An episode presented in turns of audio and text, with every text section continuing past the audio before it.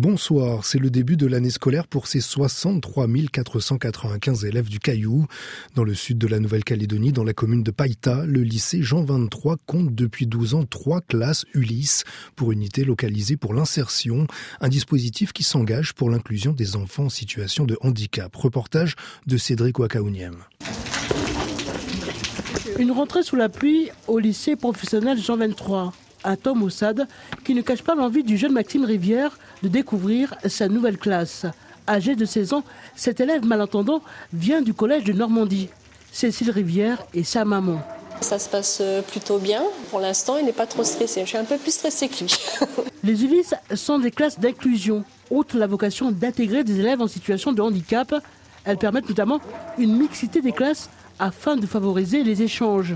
Alfred Machané enseigne depuis 12 ans dans une classe Ulysse.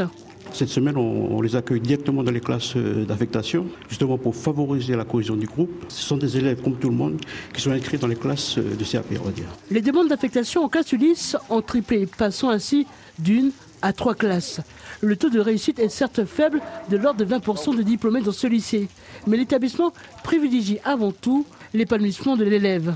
Stéphanie Staff est la directrice du lycée Jean 23. On a réussi à apporter une confiance en jeunes, puisque là, on leur apporte un métier et un épanouissement. Parce qu'on voit ces jeunes arriver, ils sont beaucoup plus introvertis et on arrive à épanouir l'enfant. Et ça, pour moi, bah, du coup, c'est 100% de réussite en fait. Le choix d'une filière professionnelle leur permet d'avoir un pied dans le monde de l'entreprise et en particulier dans le secteur de la restauration. Cette semaine de cohésion est l'occasion pour ces élèves de prendre leur marque et s'adapter à ce nouvel environnement. À Mayotte seule, la victoire compte. C'est la devise du collectif des Forces Vives qui a décidé de maintenir les blocages de l'île en attendant un engagement écrit du gouvernement après les annonces choc du ministre de l'Intérieur Gérald Darmanin ce dimanche, fin du droit du sol et du titre de séjour territorialisé à Mayotte. Exemple avec le blocage du quai Youssouf Ali Adzaoudi qui filtre les traversées. Abderrahman Saïd. Pour les Forces Vives, les meneurs des mouvements de 2011 et 2018 ont été bernés. Cette fois-ci, elles s'attendent à des engagements fermes du gouvernement.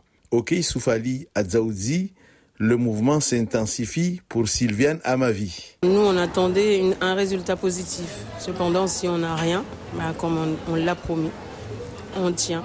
Et euh, les barrages vont s'intensifier, je pense. Ça va se renforcer encore plus. Se renforcer, ça veut dire quoi? Euh, On va passer à des étapes supérieures parce que là, on a commencé petit à petit, mais euh, vous savez, en termes de stratégie, euh, on a plus de. On a, on a toutes les cartes devant nous pour pouvoir maintenir cette grève. Donc, cette fois, comme on a dit, les Maoris sont déterminés à aller jusqu'au bout.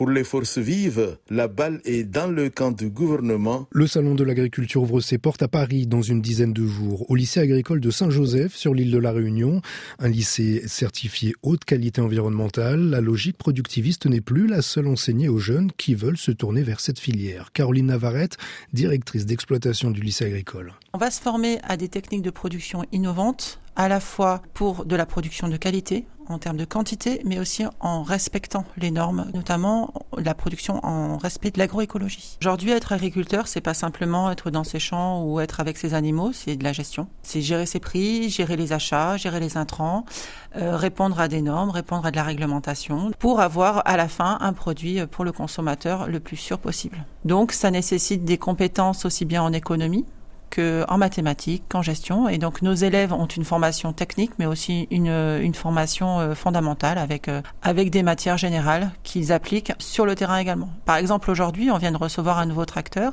et les élèves de BTS vont aller calculer des, des charges euh, avec l'enseignant de mathématiques sur ce tracteur-là. Des propos recueillis par Sophie Persson de Réunion la Première.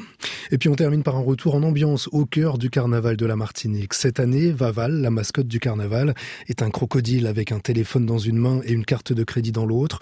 Et ce dimanche, le public a bien sûr répondu présent pour la grande parade dans les rues de Fort-de-France. Ambiance. Pour l'instant, ça va, hein, c'est un peu timide, c'est le premier jour, mais l'ambiance est déjà là pour moi. Je sais que ça, sera plus chaud après, mais l'ambiance est déjà là. Parce que je sens que cette année, ça sera chaud. Pour un premier jour, ça, ça va. L'ambiance est là, l'ambiance est présente, c'est encore doux. Ouais, c'est topissime. Là, on vient de commencer et c'est déjà génial. Donc, euh, on va continuer. Et franchement, super. Moi, je trouve que c'est bien chaud, c'est parfait, c'est coloré, c'est tout ce qu'on attend d'un dimanche gras. Rien à dire. Super. On attend mieux des autres jours. Des réactions recueillies par Xavier Chevalier de Martinique la première. Bonne soirée sur RFI.